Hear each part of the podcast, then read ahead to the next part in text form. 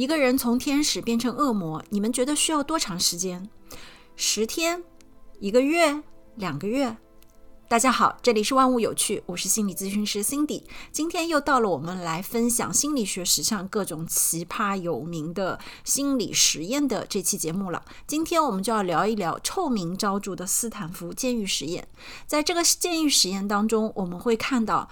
人在外部环境的压力之下，他可以在短短的五天之内释放出内心当中的恶魔。当然，斯坦福监狱实验至今依然还存在着各种各样的争议。但是我们也无法否认，它确实到今天为止依然是对我们研究人类这个心理学啊、社会学、群体心理学、个体心理学都有着至关重要的一个实验。那么我们接下来先来了解一下关于这个实验的相关内容吧。这个实验是在一九七一年呢，由美国心理学家菲利普金巴多教授，他呢带领了以他自己的一个研究小组，在斯坦福大学心理系的这个大楼地下室。模拟了一个监狱。那其实到今天为止，你们去斯坦福大学参观的时候啊，这个监狱还依然保留在那里，就是给大家去参观的。因为这一项实验太有名了啊，那他就进行了一个关于人类啊，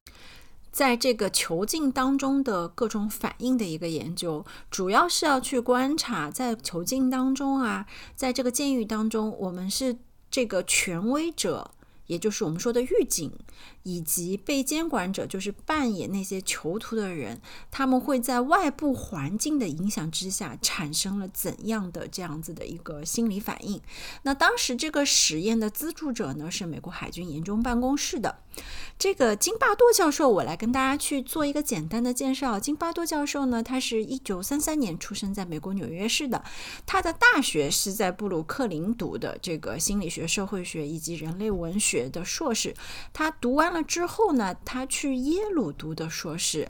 实际上是在一九七一年，他才去了斯坦福任教，而且就在这一年，他进行了斯坦福的监狱实验。那在这个监狱实验之后呢，斯坦福教授自己也是写了一本书，坦诚的去向大家揭露了他在这个实验之后的一些心路历程。他也说了，他做了一个差点毁了自己一生的一个实验。这个实验之后呢，让这个金巴多教授啊，其实饱受争议的。那么在二零零四年的时候啊，金巴多教授他出席了美国国防部的一个军事法庭，他为当时的一个。个阿布莱布监狱的一名这个看守叫做伊万弗里德里克的一个忠实去作证，他呢认为他鉴定了弗里克里的这个情况之后啊，他给法官的建议是应该判决从轻从轻。那他的理由是，很少有能抵御得了在监狱这种强大的高压环境之下，啊，尤其是你没有受到过适当的训练和监监督的监管的这种情况，是很容易让人不耐受的。但显然呢，这个法官他没有采取津巴多的这个证词，相反，他判处了这个中士以最高刑期，就是八年。八年的有期徒刑。那金巴多在他这个案件之后啊，也是给了他一些很深刻的一些思考。所以在后面的这段日子里面，他结合了自己的监狱实验，以及结合了关于这个案件的很多内容，写了一本书，就叫做《路西法效应》。这本书呢，现在依然有售。如果说大家喜欢的话，也可以去找来看一看。那我们现在就来聊一聊，这到底是个什么样的实验？让它成为了心理学史上最具争议的一个实验，而且呢，这个实验还被拍成了一个电影，同名电影就叫做《斯坦福监狱实验》啊。这个电影如果大家有兴趣，也可以去看一下。那这个实验就是在当时一九七一年的时候呢，研究小组啊，斯坦福的这个研究小组在金巴多教授的带领之下呢，他们在当地的报纸上征集志愿者，为期两周去研究。监狱生活啊，去研究监狱生活。那志愿者每天呢是可以得到十五美元的报酬的，这个相当于现在大概一百多美元，其实报酬还是很丰厚的。那最后呢，他们是通过这个社会招募啊，招到了七十五名的这个大学生。把他们招到了来面试。那在接受了一系列的这个心理的这个测试啊，各种这个面谈啊，他们选出了其中二十四名被认为是非常健康，也是非常适合做这个呃研究实验的二十四名。他们大部分的这个人都是来自于白人中产阶级。那么实验开始了之后呢，研究小组就将这二十四个人随机分为了这个做预警的以及做囚犯的。同时啊，他们会被告知，就是你做狱警的人，他们会严格的按照这种真实的监狱当中的狱警可以执行的这个权利，他们可以怎么样去对待犯人的这种守则，都会告诉他们。那如果你是是呃去扮演囚犯的人呢，他们也会被告知是在这个实验当中，你就是一个被剥夺公民权利的，可能有的时候你只能获得最低限度的这种饮食。和医疗护理，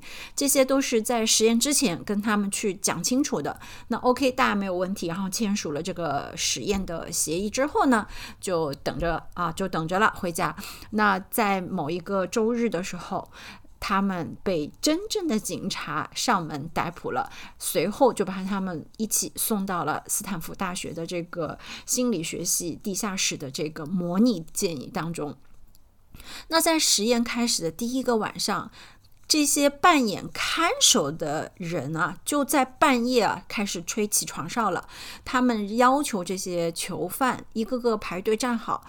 是为了去验证他们的自己的权威是不是能够得到这些囚犯的认可。这是第一个晚上。那这样时间不长，在第二天的早上，其实囚犯就开始抗议了，因此呢，跟当天换班的这些看守就发生了一些冲突了。这个时候已经，呃，上升到一些肢体上的一些动作。那当时的这个看守们就开始使用了这种灭火器去喷射囚犯，并且呢，把这个带头的囚犯呢关禁闭，然后同时出现了恐吓威胁。在这个期间啊，这个看守和这个囚犯之间越来矛盾，好像越来越激烈。每一个人好像真的就都已经进入了这个角色当中，他们都已经忘了说这是一个实验啊。接下来的情况就是每天都越来越糟糕。这个狱警和囚犯的各种冲突，以及对囚犯开始实行了各种体罚、人格的侮辱以及虐待，都越来越严重了。其中有大约三分之一的这个狱警，显然是在滥用权力，对待这些扮演囚徒的这个囚犯啊，异常的这个残暴。那在其实整个实验，大家是有监控的，在这个监控当中呢。当时实验室要求不干预。那金巴多教授其实他也是在全程观察着这个实验的。那在这个实验刚开始的时候啊，一这些受试者就是来进行实验的人呢，是强烈的感受到自己角色啊对他的这个规范的影响，非常努力想要去扮演这个角色。而且呢，在这个方面呢，其实金巴多教授啊是有一些暗示成分存在的。所以这个呃实验呢，也是在后来被很多。人去呃议论的，就是说暗示的这个力量，因为教授是对这些扮演狱警的人曾经说过，会根据他们的表现来决定谁更优秀，谁更高人一等。那其实这个就是一种暗示了。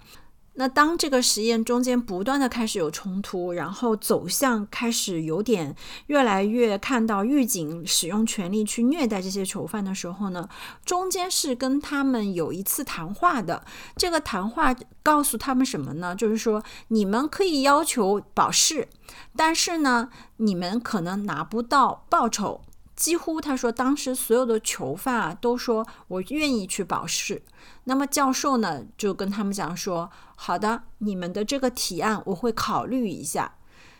就是这个过程，大家有没有发现，在整个过程最让人吃惊的是，没有一个人提出抗议，而是把这个实验都当成了真实的。他们没有一个人叫停。在事后啊，这个金巴多教授也说，他自己似乎也都沉溺在这个实验当中了。而他的这些人没有一个告诉他，我现在不想终止实验，我不想做这个实验了。没有，他自己也没有生出这样子的想法。所以呢，这个实验随着这个恶劣事件的升级呢。直到第六天，是津巴多的一个学生，后来也是嫁给他了的一个啊，他的女研究生，在参观这个实验的时候呢，发现了不对，从这个监控室里面啊，就发现这些呃狱警。越是到晚上的时候啊，越是能够表现出对囚犯的这种残暴。他觉得这个太可怕了，所以他告诉金巴多教授：“你必须要现在赶紧暂停这个了，这个实验走向已经不对了。”这个时候，金巴多教授才被惊醒，说：“原来这个实验已经走歪了。”才把这个实验在第六天的时候正式终止了。那其实，在他的这个女学员来参观这个实验之前呢，前面已经有五十多个人来参观过这个监狱实验了，但是也居然很奇怪，没有一个人向金巴多教授提出异议，没有人说你这个实验已经不对了，应该去停止。所以这是一个很可怕的事情，就是好像在这个实验当中，不管你是参与实验的实验人员，还是你是观察的角角色，每一个人都深陷其中，无法自拔，变成了这种受虐者、施虐者，甚至于这个。呃，金巴多教授他说他自己好像都成了一个监狱秩序法官一样的形象，他就觉得这个实在太可怕了。在这个实验过程当中，有一个非常关键的点，就是所有的人是没有名字的，囚犯都是以这个囚徒编号，就是跟真正的监狱里面的那种犯人是一样的，所以呃。狱警喊他们的时候都不喊名字，而是喊，比如说八幺九号啊，八幺九号这个囚犯怎么怎么怎么样，是没有名字的。所以这个也在心理学上，我们来讲，就是在这个过程当中，我们做这里面产产生了一种叫去个性化。这个实验当中就发生了一个很有趣的事情啊，就是其中就是有一个囚犯，他是八幺九号，然后生了重病，他就见到这个金巴多教授的时候呢，他就说：“哎呀，痛哭流涕的，我坚持不了了，我没有办法再坚持了。”正在这个时候啊，这个看守的这个实验人员就把所有的囚犯都叫到了这个走廊上，然后开始喊口号，说八幺九号是个坏囚犯，因为他死了。然后呢，教授就告诉他说：“你可以走啊。”但是呢，这个八幺九号却说：“我不能走，我不能走，我要向别人证明我不是一个坏囚犯。”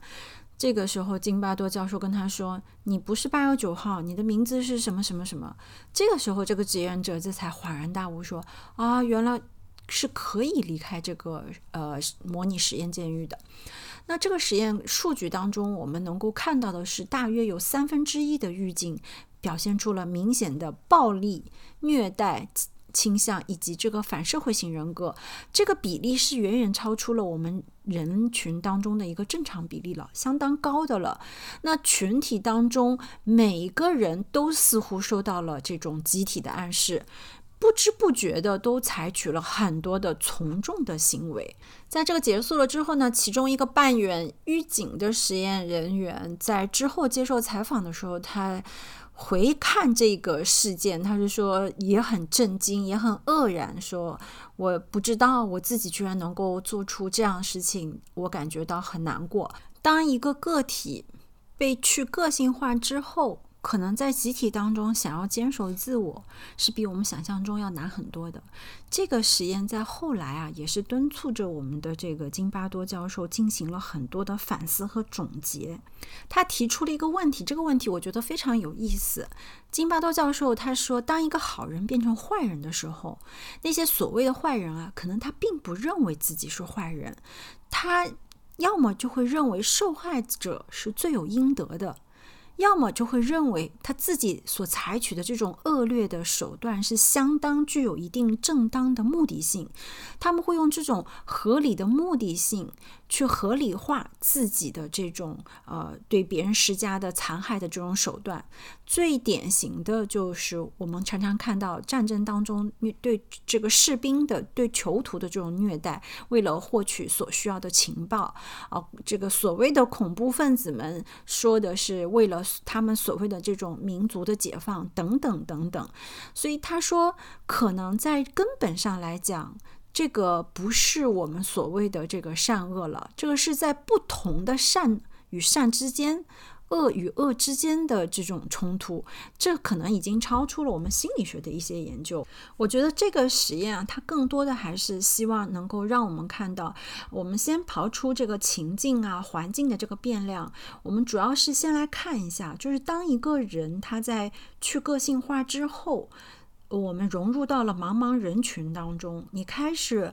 可以不用为自己某一种行为负责的时候，那种从众的这种发生啊，也是促使人们会做出一些让人吃惊意外的行为的。其实津巴多在这个后来也去做了很多的这种去个性化的项目实验，比如说啊，他曾经做过这么一个实验，叫做遗弃的二手车。他呢购买了两辆二手车，一辆车呢他把它放在了纽约的曼哈顿大街，另一辆呢他就就放在了加利福尼亚的帕罗尔托的大街。那这个金巴多呢就根据去个性化这个理论的假设啊，他就是想啊纽约的人口那么多，人们更能失去对身份的认同，而不感受。而不会去感受说我要对自己的行为负责，因为在人群当中，我做这么一件小小的事情，或者做一些所谓的这种破坏的事情，不会有人注意的，我也不需要去负责。那结果呢，还真是啊，这个在纽约市的这辆二手车，啊，二十六个小时之内。就被这个纽约市的市民们顺手牵羊的搬走了，这个车上的电车啊、散热器啊、空气清洁器啊、收音机啊等等等等，反正能打劫一空的都打劫掉了。那相反，在这个帕洛阿尔托的这个二手车被遗弃的七天之内是毫发无损，没有人碰这辆车。他就说，为什么这两辆车情况会是这么不一样呢？金巴多教授的总结是，他说，在匿名的情境下，就是你用匿名，然后在这个情景之下，它有一个双重的保护，然后呢。你会认为你拿走任何的东西，你都不用担心会有什么样的后果，因为人口足够的密集区域，你做一件事情是很难会凸显出来，你干扰到别人或者你破坏了所谓的这种集体财产是没有人关心的啊，因为大家都是陌生人不认识。但是他说，在这个帕洛阿尔托呢，这个地方人少，而且呢彼此呢都是熟人，就是在纽约这种地方，就是你可能。有的地方就是人群少，大家都是邻居，又都互相认识，所以他说你走在大街上，你很容易就会遇到熟人，大家彼此打个招呼，就是这种情景，所以你会很谨慎你自己的行为，你害怕去成为一个啊被人家指责的啊或者大众的这种流言蜚语的对象，所以他是认为在这个实验当中能够明确的看到。去个性化之后，可能人性当中的那个不用负责任的那种恶意会更加明显。这个是金巴多在这几项研究当中他自己的一个总结。不过呢，在这个斯坦福的实验。过程当中啊，他们非常强调的就是说，当一个人决定行为的时候啊，这个当下的这个情境的变量是非常重要的。他发现人会根据情境的反应，会有个体性的一些差异的。比如说，像在这个实验当中，前面我们讲了，是有三分之一的这个狱警，他们非常迷恋于这种所谓的权利，会滥用权利，甚至于对他人实施这种暴力的虐待。所以他觉得这个情境对个体的差异是有很大的一个深远性的一个影响的。那斯坦福的这个实验至今呢会被提出了很多疑问，有的人呢就是质疑他的这个结果的呃数据的可靠性啊，包括科学性啊，因为我们都知道在做实验的时候，我们其实应该是有对照组，对吧？但这个实验当中是没有对照组，然后呢，它的。这个呃，我们我们使用到的这个数数据呢，也并不够不足，样本不足够多，所以呢，也被后来很多的这种心理学家、科学家都有指出啊，都有指出，其中有几项的这种争议。一个呢，就是说啊，这个里面你津巴多呢，对他们其实第一先采取了心理暗示，对吧？你已经先暗示他们，你可以去实施什么样的一些权利。那其次呢，就是说这些呃这些囚徒当中是有一定的表演性质，这个也是在当时后来啊有一些囚犯就是说为了能够把这个实验搞得更逼真，他说他在里面大呼小叫啊这种。状况啊，它是有表演成分的，所以呢，也让这个数据实验的这个真实性呢，也得到了一个很多人的一些质疑。但是总体来说，斯坦福监狱实验还是得到了主流心理学的一些认可。它确实实实在在的对我们去研究人体的个体心理学、从众心理学、社会心理学，都是一个非常至关重要的教材。当时我记得我们在读心理那个课程的时候呢，我们讲到斯坦福实验。哎呀，我当时听的时候觉得鸡皮疙瘩狂起，就是你看具体的实验的材料、具体的实验过程以及数据，你想会很震惊，说人的恶意怎么会这么容易被激发出来？人和人之间对自己的同胞之间，为什么可以散发出这样的这种邪恶的一面？而仅仅是因为你被授权，你可以对他实施。这种侮辱也好，这种虐待也好，是挺炸舌的。所以在后来拍了这个斯坦福监狱实验的电影之后，我是没有看，我没有办法去看这种东西。我觉得看了会让人心里挺难受的。所以这个实验在今天来讲，我们依然是必须要承认它在心理学界对人类的这个呃是心理课程研究上面是有一些非常大的一些帮助。那。在这个个体差异上面，我其实我也想跟大家去讲一讲。其实，在后面呢，也有哦人想要去复制这个实验。按道理说，如果你的这个实验数据是呃，OK 的啊，是极具一种可被验证性的，你应该是可以被复制的，对不对？所以呢，是在二零零一年的时候呢，英国英国的这个 BBC 啊，他就仿照了这个实验。当时呢，他们也搞了一个监狱研究，操作方式呢就是复制这个斯坦福监狱实验，而且同时他们在里面是进行纪录片拍摄的，他们就是想重新审视一下斯坦福监。监狱实验当中，呃，中间所有产生的这些数据问题啊，各种问题啊，就是想去审视一下。那 BBC 的这个监狱研究，从三百二十二个候选人里面选了十五个作为研究参与者，然后呢，全部报名的样本啊，也是经过严格筛查的，那最终才选出来的。它跟这个斯坦福监狱实验不同的点呢？是 BBC 的监狱研究者很小心的不给出任何的命令和指令，也不告诉狱警你该做什么，不该做什么。而且呢，他们也严格的要求狱警不能擅擅自去超越一个狱警守则，就是他们有一个手册，你不能超过这个手册里面的东西。其他的，他们没有给予任何的暗示行为。那实验结果就出人意料了，他和斯坦福府。的这个监狱结果呢是完全不同的。首先就是没有任何的证据表明狱警会自然而然的，或者说呃不加这种辨别的去承担他们的这种角色。许多人其实在这个过程当中是不愿意使用权力的，甚至于对自己演绎的这个角色的理解也都各不相同，意见都不一样。其次呢，这些囚犯的行为表现呢也不一样，所以津巴多那边呢，就是说囚犯每天表现的就跟行尸走肉一样的，没有思想啊，然后就只是一个任人宰割、任人鱼肉的一个状态，屈服于这种呃不断升级的狱警的这种虐待啊、愚弄啊、攻击啊等等啊。但其实呢，在 BBC 这边研究的呢，他们发现啊。其实这些囚犯啊，啊，他们更愿意去捉弄、挑战，甚至于攻击狱警，甚至于他们表现得更具有策略性。从这两个实验，我们得出了好像是相反的一个结果。其实从这个结果当中，我们其实。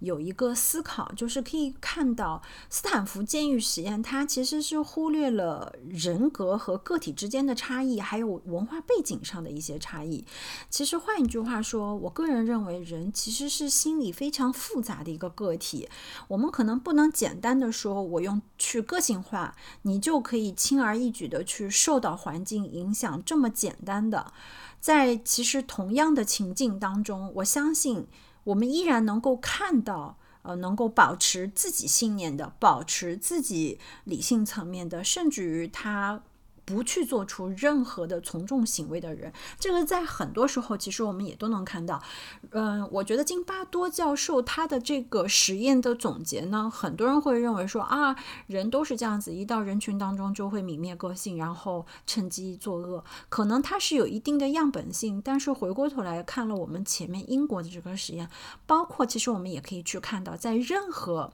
这种集体的这种浩劫当中啊，我们依然还是能够看到人性当中熠熠生辉的那些值得我们去坚持的那一面。比如说，我们说去个性化，去个性化就是把一个人的自私、贪婪、敌意。欲望等等这些反社会的这种行为展现出来，但是大家有没有想过，如果一个人你从小的这个教育环境、你的家庭教育背景、你的学识、你个人的天生个性，就是你的人格的个性、你的特质，有着极强的，比如说自制力啊、辨明是非的能力啊，即便我相信在这种。强压下的这种情境当中，还是会坚持自我的。其实一个人想要去改变自己内在个性的东西是很难的。我们就经常会说，你要改变一个人，他并不容易。就是有一些东西，它是在他的骨子里的。所以在这个过程当中，我们可以看到，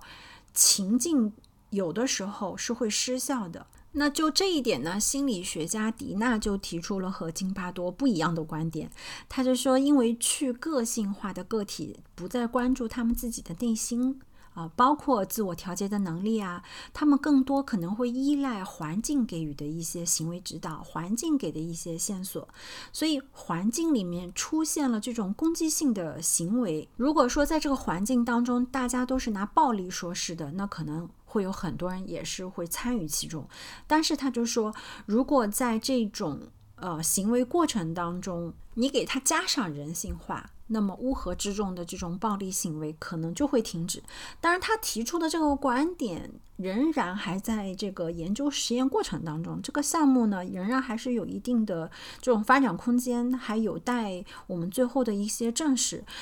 金巴多教授的斯坦福监狱实验，至今仍然是被很多人去争议啊。我们也有看到有很多需要去改进的空间，它不完美。但是它确实对我们去研究人性、人心起到了一个非常关键的作用。在斯坦福监狱实验结束了之后呢，金巴多教授呢，他也决定利用更多的心理学，可以帮助人们去了解自己、了解人类心理。所以呢，他后来在这个门洛帕克设立了一个害羞诊所，嗯，就很有意思。金巴多教授在后期呢，主要是治疗成人和儿童的害羞症。金巴多教授啊，认为害羞，也就是说羞怯，是一个自我施加的心理监狱，所以他希望能够帮更多的人能够从害羞的这种心理困惑、困扰当中呢，能够脱离出来，所以他是专门成立了这样子的一个呃诊所，去帮助人们去摆脱这种害羞的困扰。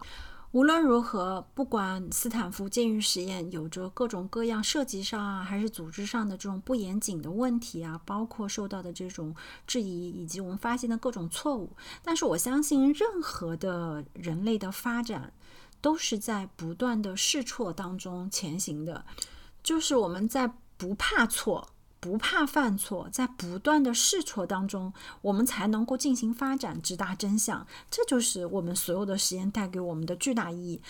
心理学到今天的发展，其实有很多很多是被人到至今都在评批判啊，或者是说在推翻的理论。但这不重要，重要的是在我们一路发展过程当中，你回头去看，你会发现科学的进步是多么的来之不易，而这些都是我们要去规范科学的一个必经之路。好啦，这个就是我今天跟大家去分享的关于斯坦福监狱实验。尽管被人诟病，但是我们依然可以在其中学习到，无论是从众心理学还是我们的个体心理学，其实我相信，无论在怎样的环境之下，我们总有人会坚守内心的那一份的坚持。啊，希望大家能够喜欢这样子的节目。如果你们大家对此有什么想要发表的意见，欢迎大家在节目下面跟我们留言。然后呢，也欢迎大家在 Show Notes 当中找到我们听友群的微信，欢迎大家加入我们的听友群，我们一起讨论更多有趣的这些话题。好啦，今天就到这里了，拜拜。